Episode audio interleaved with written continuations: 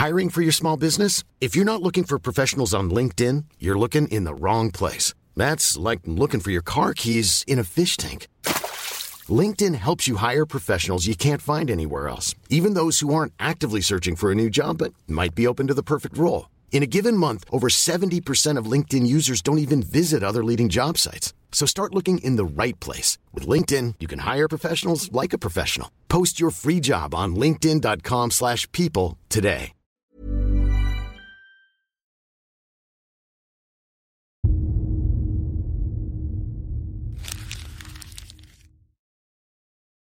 Seguirle el ritmo al país no es cosa fácil, pero en este espacio intentaremos, semana a semana y en 25 minutos, comprender juntos lo que sucede en el territorio que habitamos.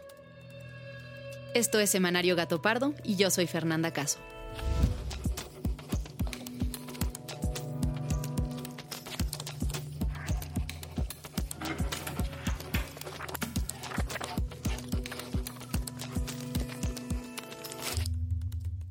Nuestra reunión editorial de esta semana, donde discutimos los temas de este podcast, sucedió más o menos así. A ver, la otra es que yo sé que hacemos puros temas nacionales, pero no sé si el tamaño del problema al que nos estamos enfrentando, ¿no? que pondría en riesgo al mundo, como que nos obliga a voltear a ver lo que está pasando en Rusia y Ucrania. Digo, es un episodio complicado porque las cosas están cambiando todos los días. En los siguientes días, seguimos dándole vueltas a esta cuestión. Semanario Gato Pardo es un podcast de noticias de México y hasta ahora hemos sido muy estrictos en no salirnos de esa línea. Pero con el paso de las horas, las cosas en Europa del Este siguieron escalando. Es un hecho que los tanques rusos avanzan hacia Kiev. Lo que no sabemos es dónde exactamente se encuentran y qué cerca está Kiev de caer en manos de Rusia. Dada la magnitud del conflicto, decidimos hacer una excepción. Abordaremos esta guerra que nos incumbe a todos los seres humanos, simplemente por la cantidad de vidas que hay en riesgo. E intentaremos responder algunas preguntas, como ¿cuándo iniciaron las tensiones? ¿Qué espera ganar Rusia con esto? ¿Y qué efectos podemos esperar en México y en el mundo? Pero antes de ir de lleno al tema principal, volvamos a la junta editorial, donde también comentamos otros sucesos importantes de la semana. El primer tema lo puso sobre la mesa Ale,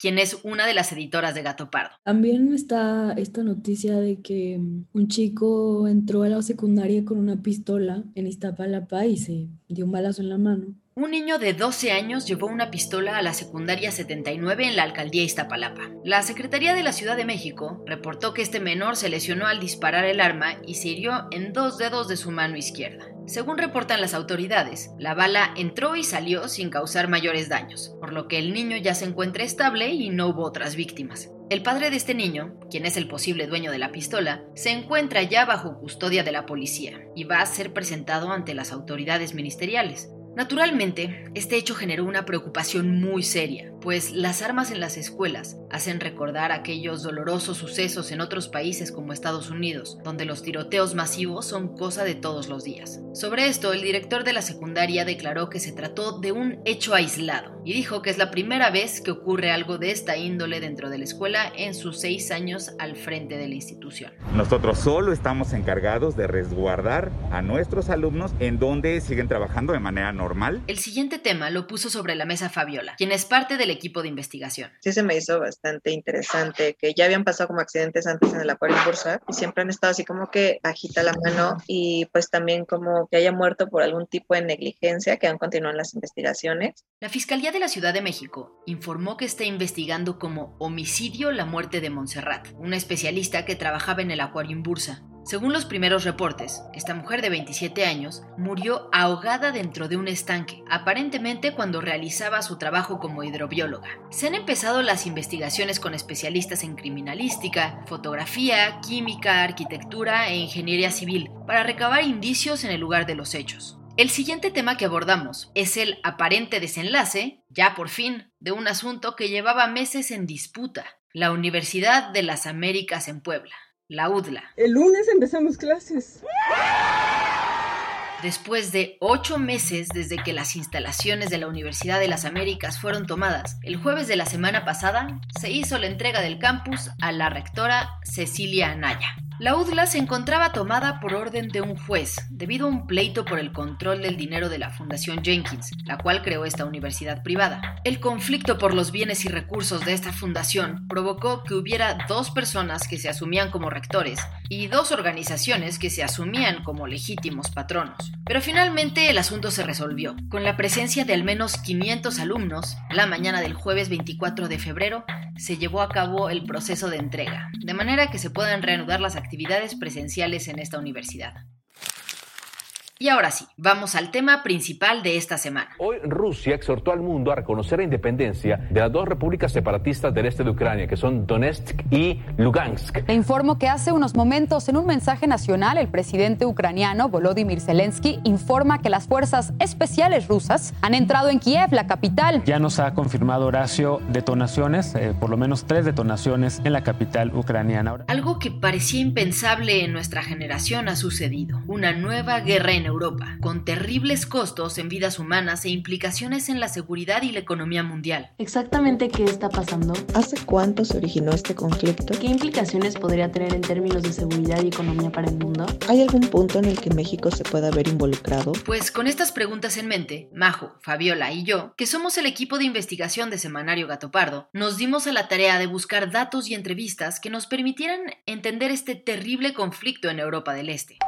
Oigan, me pide Lila que a ver si le podemos pasar la entrevista que teníamos hoy para mañana, porque mm, anda en súper friega con enlaces y reporteo y demás, con todo lo que está pasando, ¿no? La primera persona que buscamos fue Lila Abed, quien es internacionalista, miembro del Consejo Mexicano de Asuntos Internacionales, COMEXI, y tiene una amplia trayectoria como corresponsal y analista desde Washington para medios en toda América Latina. Pero hagamos una pausa antes de ir con Lila, porque para entender el conflicto en el que nos encontramos es importante ir un poco atrás en la historia.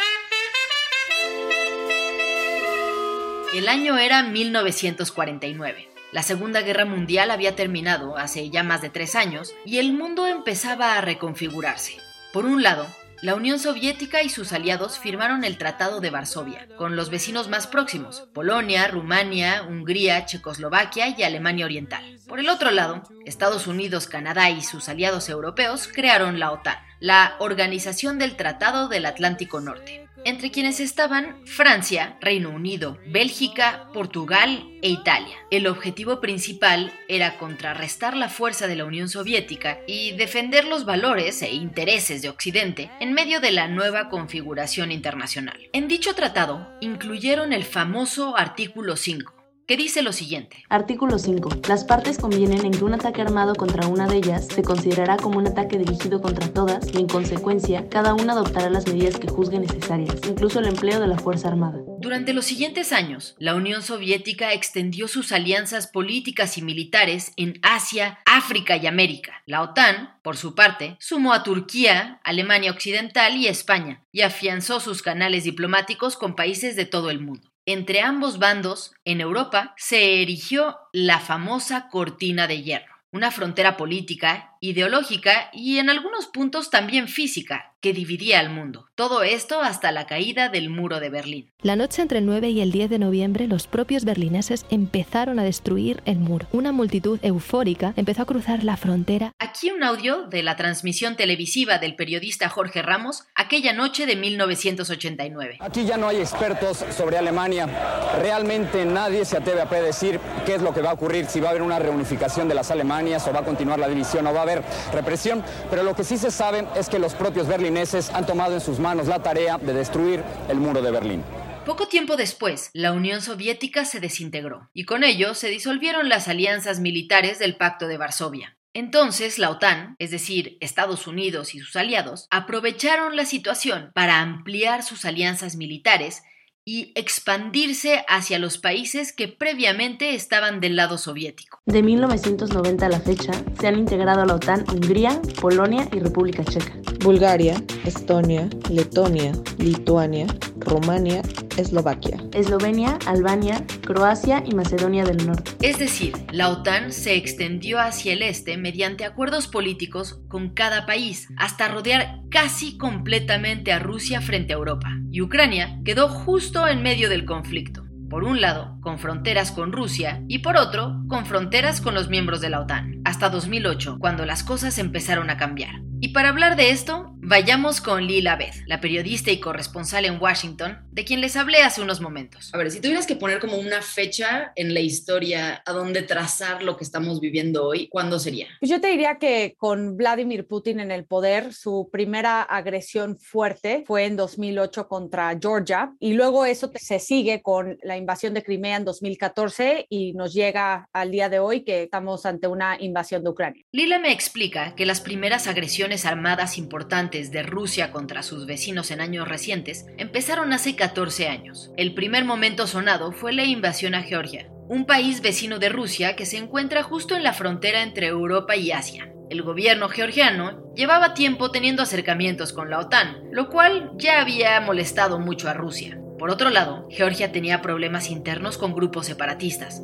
En agosto de 2008, el gobierno decidió reprimir violentamente estos movimientos. Rusia asumió el bando de los separatistas y mandó tropas para contraatacar. El saldo de esos cinco días de guerra fue de 850 muertos y 35 mil desplazados. En 2014, Rusia invadió Crimea, una península al sur de Ucrania, argumentando dominio histórico y cultural sobre dicho territorio, que tiene un 67% de población de origen ruso. Tras una invasión armada, Rusia declaró a Crimea parte de su territorio. Tanto en el caso de Georgia como en el de Crimea, la comunidad internacional condenó los ataques y muchos países impusieron sanciones económicas. Sin embargo, ni Estados Unidos ni los otros miembros de la OTAN enviaron tropas para defender a Georgia o a Ucrania en aquella ocasión. Esto, según me explica Lila, le ha permitido a Rusia ir midiendo la voluntad de respuesta de Occidente e ir afianzando su estrategia antes de invadir de nuevo Ucrania. En 2014 vimos una invasión de Crimea en donde la OTAN en ese momento también respondió con sanciones económicas, pero tampoco hubo una respuesta militar. Entonces, con ese precedente, el presidente Putin sabe y preparó a su economía de manera muy hábil para diversificarla. Le marcó un precedente para decir, ok, la OTAN, Occidente, Estados Unidos no van a reaccionar con un ataque militar.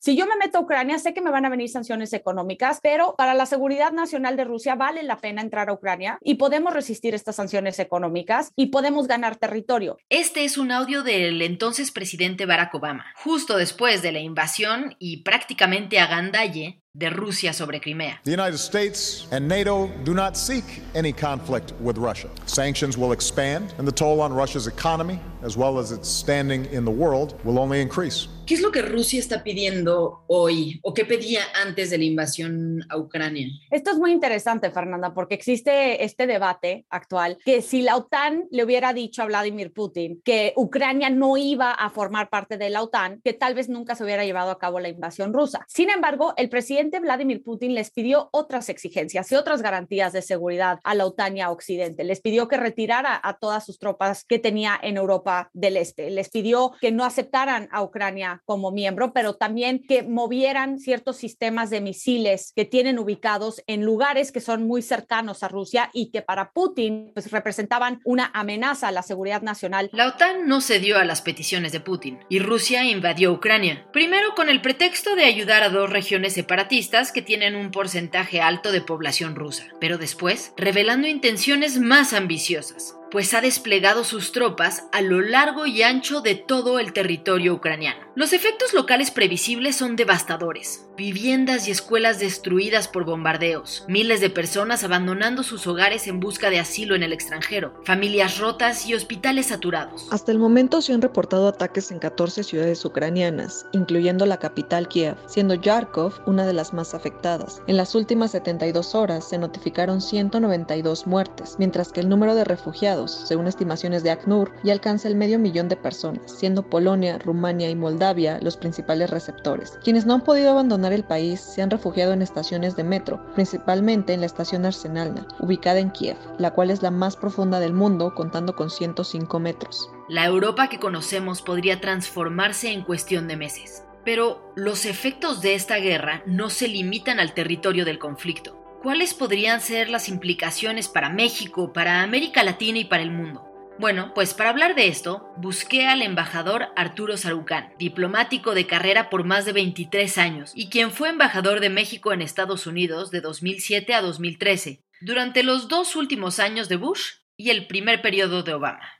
Sarukan, además de contar con una amplia experiencia diplomática, es uno de los más reconocidos analistas mexicanos en materia internacional. Arturo me hace notar que, aunque en México sentimos que estamos completamente aislados de este conflicto geopolítico, los alcances de Rusia hoy están presentes de manera muy clara en diversos puntos de Latinoamérica. Por un lado, a través de canales en español de medios dependientes del gobierno ruso, como Russia Today y Sputnik, pero también mediante estrategias más frontales. No es significativo, pero es importante venta de armamento, presencia de personal de inteligencia y de asesoría militar ruso en lugares como Cuba y Venezuela, crecientemente Nicaragua, pues no es descabellado por la manera en que el gobierno ruso ha actuado en el pasado, que digamos recurre a eh, la amenaza de su presencia y su potencial capacidad operativa en el hemisferio occidental como una manera de, digamos, de tratar de abrir abrirle un segundo flanco a Estados Unidos cuando hay tensiones o conflictos que competen a Rusia en su área geográfica inmediata. Sin embargo, a pesar de la gravedad de este escenario, Sarukan hace un matiz importante. Entonces es un tema que creo que hay que estar pendientes. Yo no creo que si no vamos a ver actividad militar rusa en el hemisferio, pero ciertamente creo que este manual híbrido de acciones que Rusia ha seguido usando la desinformación, el ciberhackeo, mandar una fragata al Caribe, a Cuba o a Venezuela para pues, demostrar que tiene la capacidad de proyección militar en la región, creo que sí son cosas que presumiblemente pueden pasar, sobre todo si este conflicto se prolonga y entre evidentemente más se alargue esto, Fernanda, pues más posibilidades hay de que el gobierno ruso esté tentado a usar el hemisferio occidental como un trampolín pues para mantener distraído y ocupado en la medida que lo puede hacer a Estados Unidos. Para el momento en que entrevisté a Sarukan la semana pasada, Rusia ya había empezado los bombardeos en territorios civiles. Sin embargo, la postura de México hasta ese momento había sido muy cautelosa, sin condenar la invasión de Ucrania, sin mencionar a Rusia o a Putin y simplemente haciendo un llamado a la solución pacífica de los conflictos. Vamos a seguir promoviendo que haya diálogo, que no se utilice la fuerza, que no haya invasión. No estamos a favor de ninguna guerra. México es un país que siempre se ha pronunciado por la paz y por la solución pacífica de las controversias. Ese día, ni el presidente de México, ni el secretario de Relaciones Exteriores, ni nuestro representante en la ONU condenaron el avance militar de Rusia contra civiles y la violación de las fronteras de Ucrania. Le pregunté a Sarukan cómo se vería la respuesta de México en Estados Unidos. Washington sí espera que sus amigos, sus socios, sus aliados condenen esta acción y el hecho que México ha mantenido mutis con respecto a este tema en particular de rechazar las acciones rusas no ha pasado desapercibido en Washington y seguramente puede tener consecuencias en el mediano y largo plazo en términos de la relación estratégica entre México y Estados Unidos y que también es probable que Estados Unidos busque apretarle las tuercas a México en el Consejo de Seguridad para que México adopte posiciones mucho más enfáticas y mucho más frontales en rechazar las acciones rusas. Ya sea porque efectivamente haya habido presiones de parte de Estados Unidos, como Sarukan sugería que podría haber, o por las enormes presiones que se generaron hacia adentro de nuestro propio país, la postura de México cambió drásticamente al día siguiente. Esta es la voz del canciller Marcelo Ebrard, unas horas después. Tenemos muy claro que estamos ante una invasión. Ya no hay ninguna duda sobre ello, es una operación con una escala que cubre casi todo el territorio de Ucrania. Y quisiera yo decirles que nuestra orientación principal es rechazar el uso de la fuerza y condenar enérgicamente la presencia de fuerzas de la Federación Rusa en territorio de Ucrania. Enseguida le pregunté a Arturo sobre otro tema. Trump. Y sí, aunque parezca raro porque ya no es presidente de Estados Unidos, Donald Trump se mantiene como el principal liderazgo del Partido Republicano y un muy posible contendiente para regresar a la presidencia en 2024. Pues resulta que justo tras los primeros movimientos de Putin en Ucrania del Este, Trump dijo que le parecía que Putin era un genio y que Estados Unidos tal vez podría usar una fuerza similar en su frontera del sur, o sea, con México. Trump, como tú lo sabes, es un hombre al que persistentemente se le van las cabras al monte. Eso no quiere decir que no haya que tomar con cierta seriedad este tipo de declaraciones. Reflejan de manera nítida la manera en la que Trump piensa acerca de la relación con México, de la frontera con México y el hecho de que este hombre podría llegar a ser el candidato presidencial nuevamente del Partido Partido Republicano para el 2024 debería ser motivo de preocupación. ¿Pudiéramos temer que el conflicto armado se salga del territorio geográfico donde hoy se encuentra? Si tuviera que apostar por ello hoy, creo que te diría que no. En parte también por eso es que el propio presidente Biden dejó muy en claro que no colocaría tropas estadounidenses en Ucrania para evitar la posibilidad de que tropas rusas y tropas estadounidenses pudieran chocar, porque en el momento que eso ocurra, sí, entonces se sale de control el conflicto. Pero también es un hecho que Ucrania es un pedazo más en un tablero de ajedrez de reclamos, recriminaciones, agravios que tiene Putin con respecto a Occidente, con respecto a la OTAN, con respecto a Estados Unidos. Bueno, pues ya vimos que las implicaciones políticas y de seguridad para México y la región no son tan lejanas como parecen, pero estas no son las únicas que existen. También hay implicaciones económicas importantes que tendrán consecuencias en el mundo entero. Yo creo que lo más directo podría ser precios de petróleo y gas. ¿En qué parte en particular nos pega? Eh, Rusia ha sido uno de los grandes proveedores, digamos, de gas a Europa y estaba a punto de volverse un enorme proveedor hacia Alemania. Estaban por hacer un gasoducto, el Nord Stream 2, que iba por el norte de Europa, y ese gasoducto se está suspendiendo en este momento por esta pequeña incursión que han hecho a Ucrania. Jorge Suárez Vélez es un reconocido economista y asesor en temas financieros. Ha escrito dos libros, fue alto ejecutivo de bancos en México y en el extranjero durante más de dos décadas y participa como analista en CNN en español, Foro TV, Radio Fórmula y Reforma. Jorge me explica que Rusia no tiene una economía tan grande en términos relativos. La economía de Rusia representa alrededor de 1.7% de la economía mundial. Sin embargo, su relevancia para el mercado económico internacional tiene que ver más con los enormes yacimientos de hidrocarburos que se encuentran en su territorio. Rusia produce más del 10% del petróleo en el mundo. Además, Rusia representa el 17% de la producción total de gas a nivel global. El 40% del gas que se usa en Europa viene de Rusia. Hay países que son sumamente dependientes en este sentido. 65% del gas de Alemania y 45% del gas de Italia vienen de este país. Una de las sanciones que se han considerado hacia Rusia es justamente detener las importaciones de gas e hidrocarburos. ¿Qué pasaría en el mundo en ese caso? Para compensar, digamos, las exportaciones. El gran otro productor a nivel mundial de gas es Estados Unidos. Sin embargo, el gas tú lo tienes que transportar o por eh, ductos o lo tienes que licuar, o sea, lo tienes que hacer líquido para que lo puedas transportar por barco. Estados Unidos ha estado invirtiendo una fortuna en incrementar su capacidad para licuar gas. ¿Qué implicación tendría eso para México? Pues que hoy nos mandan un montón de gas de Estados Unidos por. Entonces, si de repente empiezan a exportar como locos gas licuado a Europa a mucho mejor precio, pues en una de esas se nos encarece el gas en México. Por otro lado, Jorge me explica que aunque los precios de gas y gasolina suban a nivel mundial, en México podríamos no verlos de manera directa, porque el gobierno mexicano se ha comprometido a mantener precios mediante subsidios, que bueno, igual terminaríamos pagando porque salen de los impuestos. Pero donde sí impactaría con mayor seguridad, que sería visible para los ciudadanos, sería en la inflación, ya que los combustibles son un producto necesario para crear y transportar casi todo lo que consumimos, desde hasta alimentos, electrónicos y juguetes. Y esto en un contexto donde ya de por sí la inflación en el mundo es muy alta tras la pandemia. Por ejemplo, en Estados Unidos, si medimos inflación enero-enero, fue 7,5%. Esa inflación no existía en Estados Unidos de 1982. Es decir, la inflación más alta en 40 años. Esto le está pegando a México. Por eso en México también la inflación está siendo alta, porque muchos de estos costos se, se están repercutiendo, digamos, en la economía de México. Un problema que vamos a tener si hay una invasión más grande a Ucrania. Es que, digamos que es muy inoportuna el impacto que esto va a tener en precios de hidrocarburos y alimentos, justo cuando estamos empezando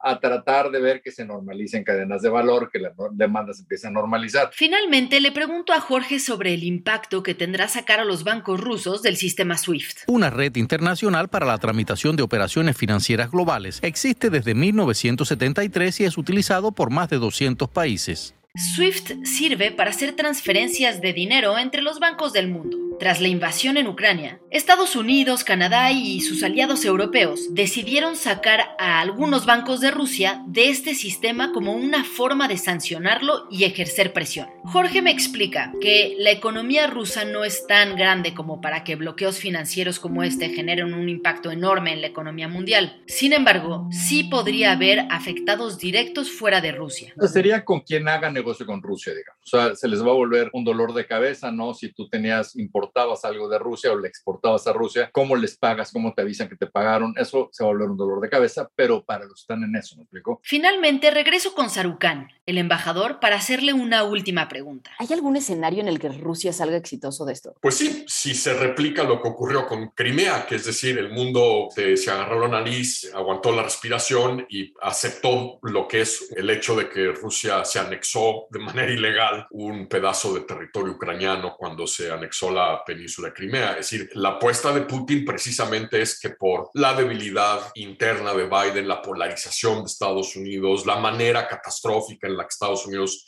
se replegó de Afganistán, por la fijación de Biden de recalibramiento estratégico con respecto a China y la distracción que eso ha generado, una Europa occidental que está más preocupada por garantizar suministros de gas y que no le cueste más caro el gas. Ciertamente Putin con todo esto es con lo que ha estado jugando. En Gato Pardo seguiremos muy de cerca este tema para mantenerte informado a través de nuestras distintas plataformas. Por lo pronto estamos llegando al final de este episodio, pero no queremos que te vayas sin antes comentar los asuntos de los que hay que estar pendiente esta semana.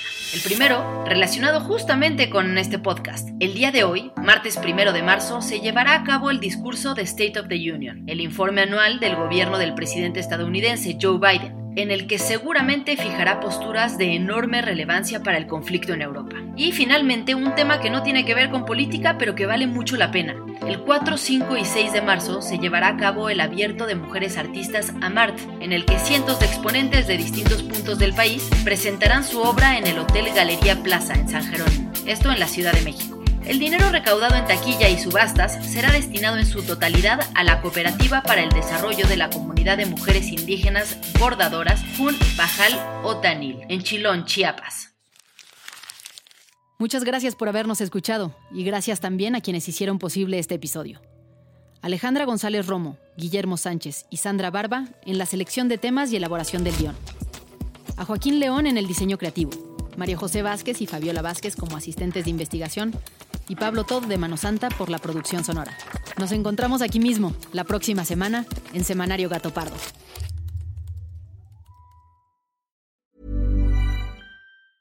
If you thought the only way to get a more defined jawline with natural looking results was through surgery, think again. Juvederm Volux XC is a non surgical injectable gel filler that improves moderate to severe loss of jawline definition and can help you achieve natural looking results with little downtime. Even better, this improved definition lasts up to one year with optimal treatment. No maintenance required. Improve jawline definition for a smooth, sculpted look with Juvederm Volux XC. For important safety information and to find a licensed specialist, visit juvederm.com. That's J U V E D E R M.com. Not for people with severe allergic reactions, allergies to lidocaine, or the proteins used in Juvederm. Common side effects include injection site redness, swelling, pain, tenderness, firmness, lumps, bumps, bruising, discoloration, or itching. There's a risk of unintentional injection into a blood vessel, which can cause vision abnormalities, blindness, stroke, temporary scabs, or scarring. Talk to a licensed specialist to find out if it's right for you.